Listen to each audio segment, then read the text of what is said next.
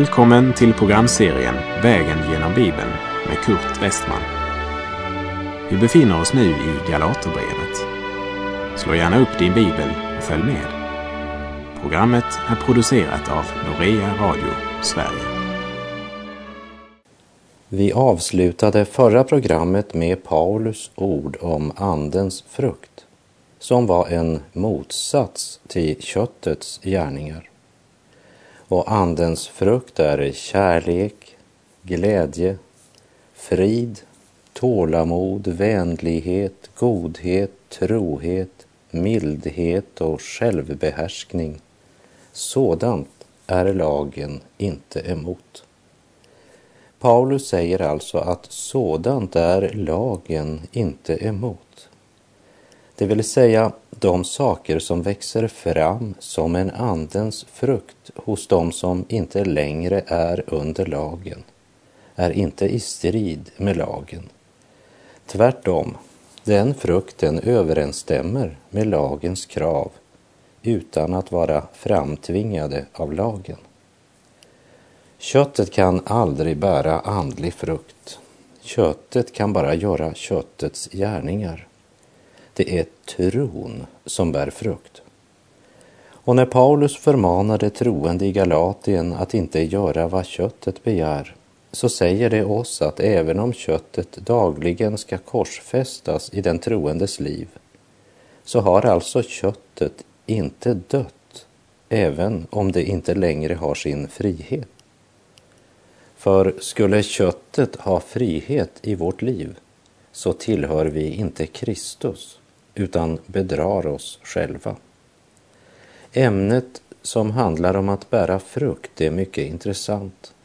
Och här ska vi ta tid att läsa vad Jesus sa i Johannes 15, verserna 1 till 5. Jag är den sanna vinstocken och min fader är vingårdsmannen. Varje gren i mig som inte bär frukt skär han bort och varje gren som bär frukt rensar han för att den ska bära mer frukt.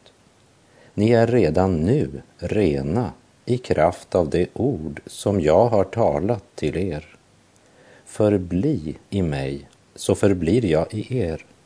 Liksom grenen inte kan bära frukt av sig själv utan endast om den förblir i vinstocken, så kan inte heller ni det om ni inte förblir i mig.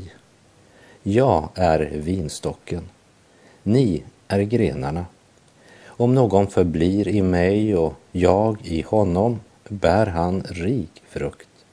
Ty utan mig kan ni ingenting göra. Jesus gör det helt klart för oss att religiösa ceremonier eller att tillhöra en organisation är inte det viktigaste. Det är inte sakens kärna. Vi måste vara förenade med Kristus. Förbli i mig. Det är Jesu huvudbudskap till sina lärjungar. Det här avsnittet är riktat till den troende, alltså till den som redan är i Kristus. Så i Johannes 5 handlar det alltså inte om hur man blir frälst. Och avhuggen i det här sammanhang betyder alltså inte att gå förlorad, men att bli tagen bort från den fruktbärande plats där man var placerad. Här talar han överhuvudtaget inte om frälsning, men här talar han om frälsningens konsekvens, att bära frukt i honom. Och det är Andens frukt Paulus skriver om till galaterna. Han talar om att vandra i Anden. För den som vandrar i Anden kommer inte att göra vad köttet begär. Köttet gör gärningar. Anden bär frukt. Och den första frukten som räknas upp är kärlek. Hur avgörande kärleken är förstår vi när vi lyssnar till vad Paulus skriver i Första Korinthierbrevet 13.1. Om jag talade både människors och änglars språk men inte hade kärlek vore jag endast en ljudande malm eller en skrällande symbol. Och tanken med första Korinthierbrevet 13.1 var aldrig att det skulle tas ut ur Bibeln, sättas i en förgylld ram och hängas upp på väggen. Men det skulle säga oss hur viktig kärleken är. Utan den mister allt det andra sitt värde. För om inte kärleken är det första så finns det orsak att misstänka att det som ser ut som andlig frukt inte är något annat än köttets gärningar. Eller som en församlingsföreståndare brukade säga, det är inte min uppgift att döma er, men jag är fruktgranskare och som inspektör har jag ett ansvar och jag har rätt att ta en närmare titt på den frukt som ni bär. Kristen aktivitet kan nog producera grenar med grönskande blad som resultat av aktivitet, engagemang och mänsklig utstrålning. Och många låter sig imponeras. Men den andliga frukten, som endast den kan bära som är förenad med Kristus, var är den? De tre första av Andens frukter som räknas upp är alltså kärlek, glädje och frid. Och i Första Korinthierbrevet 13 säger Paulus också att kärleken söker inte sitt. Den är alltså inte självisk. Den vill ingen något ont. Kärleken uträttar alltid något för andra. Nådegåvorna ska användas i församlingen och det är en andlig manifestation för det troende. Och alla som lever i tron på Herren Jesus har någon nådegåva och den ska användas till nytta och tjänst för lemmarna på Kristi kropp, församlingen. Liksom mitt öga gör sin tjänst till nytta för hela min kropp och visar vägen för hela min kropp. Ögonen säger aldrig nu vill vi vidare, men fötterna börjar bli trötta så nu lämnar vi resten av kroppen för en tid. Ögonen säger aldrig det. Vi måste inse att ingen gåva praktiseras skild från Andens frukt. Och den frukten är kärlek. Andens frukt däremot är kärlek, glädje, frid, tålamod, vänlighet, godhet, trohet, mildhet och självbehärskning. Sådant är lagen inte emot. Lagen är inte emot dessa frukter i ditt liv. Men lagen kan aldrig producera dessa frukter och du kan aldrig uppnå detta genom egen strävan. Kärleken är en andens frukt och den borde finnas i varje troendes hjärta och liv.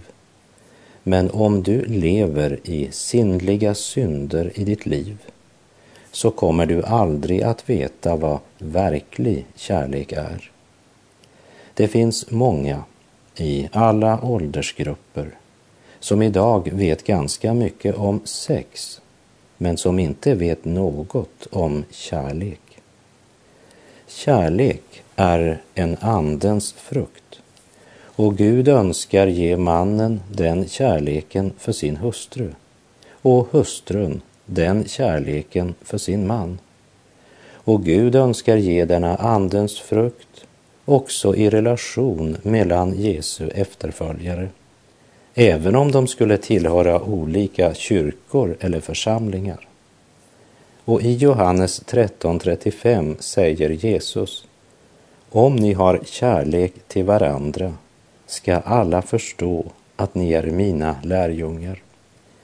Jesus säger inte att alla ska bli frälsta, men alla ska förstå att vi är hans lärjungar.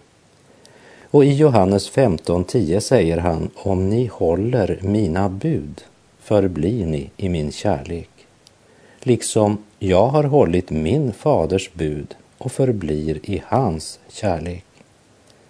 Om ni håller mina bud, sa Jesus, förblir ni i min kärlek. Paulus skrev, Andens frukt är kärlek och lagen är inte emot sådant.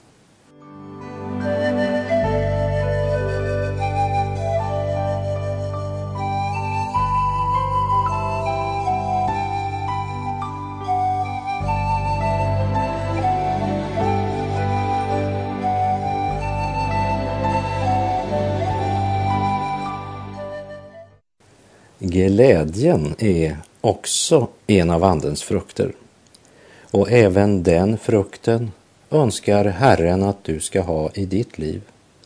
Och här talar jag inte om skämt eller ett ytligt skratt, men om den inre, överflödande glädjen som är en av Andens frukter och som växer fram och lever i Jesu närhet. Johan Olof Wallin, han skrev så här i början av 1800-talet.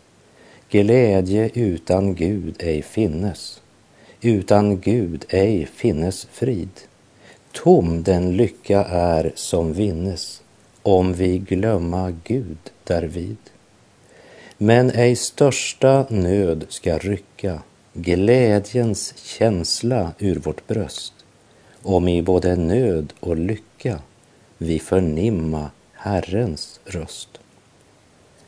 Jesus kom till vår jord för att genom sitt blod ge oss förlåtelse för alla våra synder, försona oss med Gud och ge oss den fullkomliga glädjen i våra liv.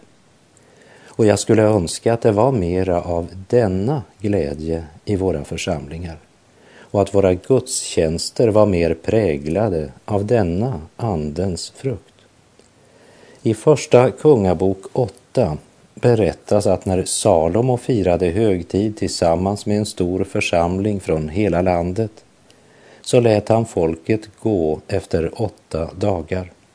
Och i Första Konungabok 8, vers 66 står det och det tog avsked av kungen, sedan gick det till sina hyddor uppfyllda av glädje och fröjd över allt det goda som Herren hade gjort mot sin tjänare David och sitt folk Israel. Och från vår vandring genom profeten Nehemja bok repeterar vi Nehemja kapitel 12, vers 43.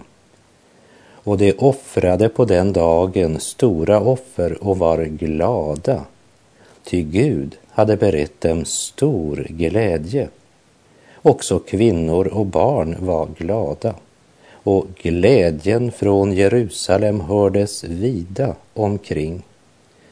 Och i Matteus kapitel 13, vers 44 så säger Jesus Himmelriket är likt en skatt som är gömd i en åker. En man finner den och gömmer den och i sin glädje går han och säljer allt han äger och köper den åkern. Och Johannes skriver i sitt första brev kapitel 1, vers 4 och detta skriver vi för att vår glädje ska vara fullkomlig. Är det i den verkligheten du lever som ett Guds barn idag? Om du är troende så hoppas jag att du gör det. Andens frukt är kärlek, glädje och frid. Den tredje frukten som nämns är frid. Friden från Gud. Religion kan aldrig skänka ditt hjärta fullkomlig frid. Endast Kristus kan skänka ditt hjärta djup och verklig frid som det står i Romarbrevet 5, vers 1. Då vi nu har gjorts rättfärdiga genom tro så har vi frid med Gud genom vår Herre Jesus Kristus. Andens frukter är kärlek, glädje, frid och tålamod. Tålamod är något som kännetecknar ett Guds barn. Och konsten att kunna vänta är troslivets stora hemlighet. Och den som har tålamod i sin ryggsäck bär lättare sin börda. Tålamod är den kristnes hjältemod. Har du tålamod? Här är ett område där jag verkligen behöver hjälp. Och endast Guds helige ande kan göra det. Jag har insett att jag inte själv kan producera tålamod. Men samtidigt är det mitt ansvar vad jag fyller mitt liv med. Vad jag läser, vad jag fyller mig med eftersom det är två naturer som kämpar om makten i mitt hjärta så är det viktigt att den natur som ska regera och ha makten över mig får näring regelbundet och att jag försakar allt sånt som ger köttet eller självlivet näring. För eh, eljest hamnar jag lätt i ett självbedrägeri där jag fortsätter precis som förr och ursäktar mig med att det är min skröpliga natur. Jag är bara sån. Och förnekar på så sätt Guds ord som vittnar att jag som troende har fått del i gudomlig natur. Bibeln säger tydligt att en av Andens frukter är tålamod. Och det nästa som räknas upp av Andens frukter, det är vänlighet. Att vara vänlig, det betyder inte att vara undfallande, men att under alla förhållanden handla som en sann vän. Därför kommer också vänlighet och godhet tätt efter varandra. Och därefter nämns trohet. Om du är ett Guds barn så är du trofast. Om du är gift så är du trogen mot din man eller hustru. Om du är anställd utför du pålitligt din arbetsuppgift. Om du tillhör en församling är du trofast i församlingen. Trohet präglar ditt förhållande till allt vad du är och gör. Det nästa som nämns är mildhet. Och att vara mild är inte att se mellan fingrarna eller att vara undfallande Två män som verkligen var milda, det var Moses och Herren Jesus Kristus. Du kanske inte tycker att Mose var mild när han kom ner från berget och upptäckte att folket tillbad en guldkalv och Mose verkställde ett strängt disciplinärt straff som vi läser om i Andra Mosebok 32. Men Moses var en mild man var Jesus mild när han gjorde en piska av rep och drev ut allesammans ur templet med deras får och oxar och slog ut penningväxlarnas mynt och välte omkull deras bord. Ja, mildhet är inte svaghet eller att vara undfallande. Jesus kunde inte tillåta att man gjorde Guds hus till en rövarkula. Jesus var mild och han var sann och myndig. Mildhet betyder att din vilja är underordnad Guds vilja. Och som den sista av Andens frukter nämns självbehärskning.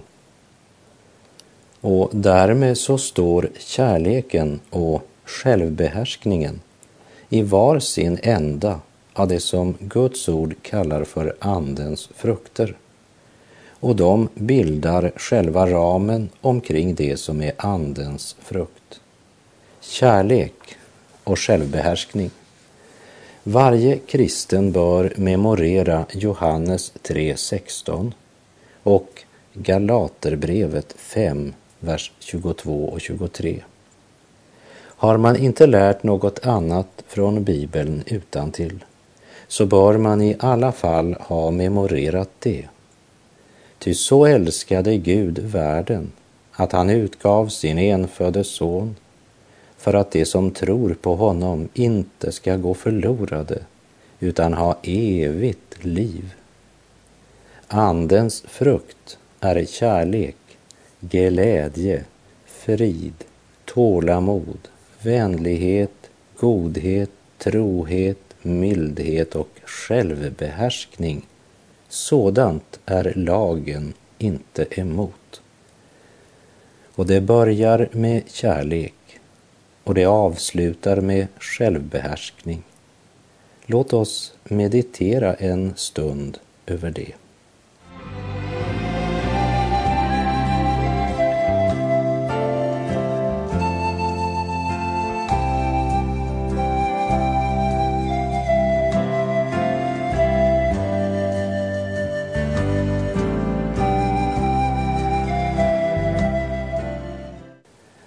Läser i Galaterbrevet 5, vers 24.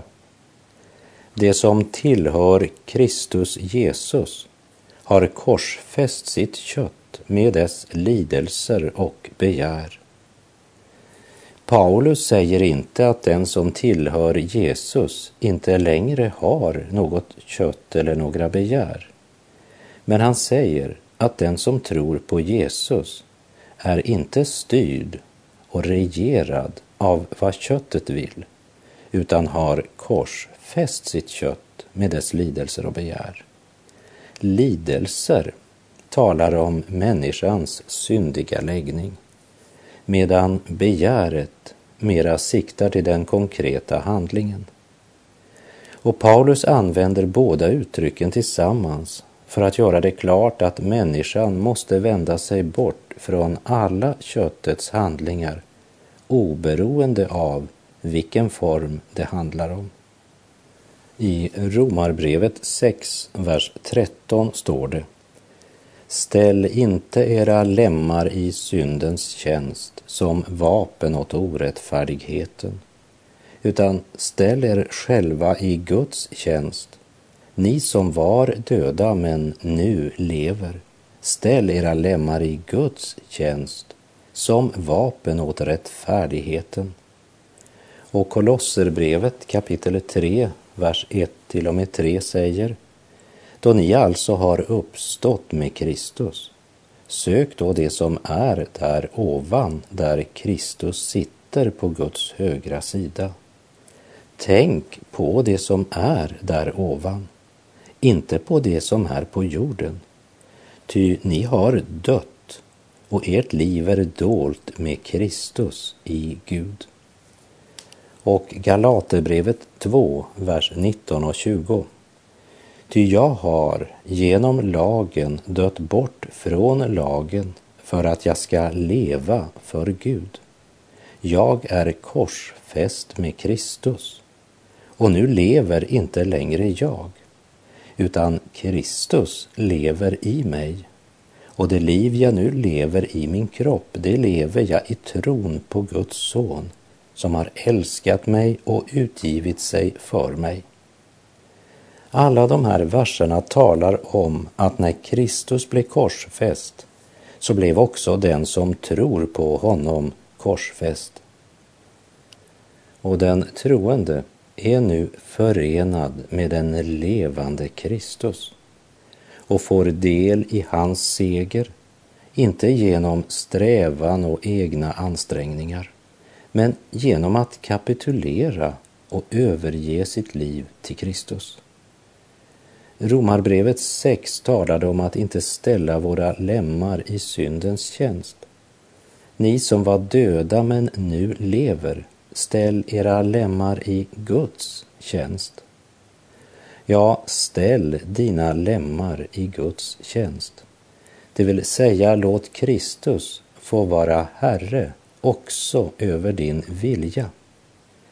I Filipperbrevet 4, vers 7 så står det, då ska Guds frid, som övergår allt förstånd, bevara era hjärtan och era tankar i Kristus Jesus.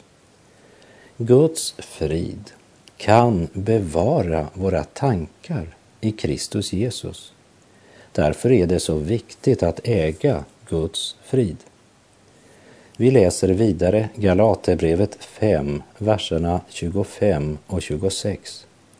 Om vi har liv genom Anden, låt oss då även följa Anden. Låt oss inte söka tom ära, inte utmana varandra och inte avundas varandra. Om du har fått liv genom Anden, följ då Andens maning. Följ inte din gamla natur som söker tom ära. Om du är frälst och har Jesus i ditt hjärta, lev som det du är. Om du har fått liv genom Anden, följ då Anden. Paulus säger inte, låt oss inte söka ära, men han säger, låt oss inte söka tom ära.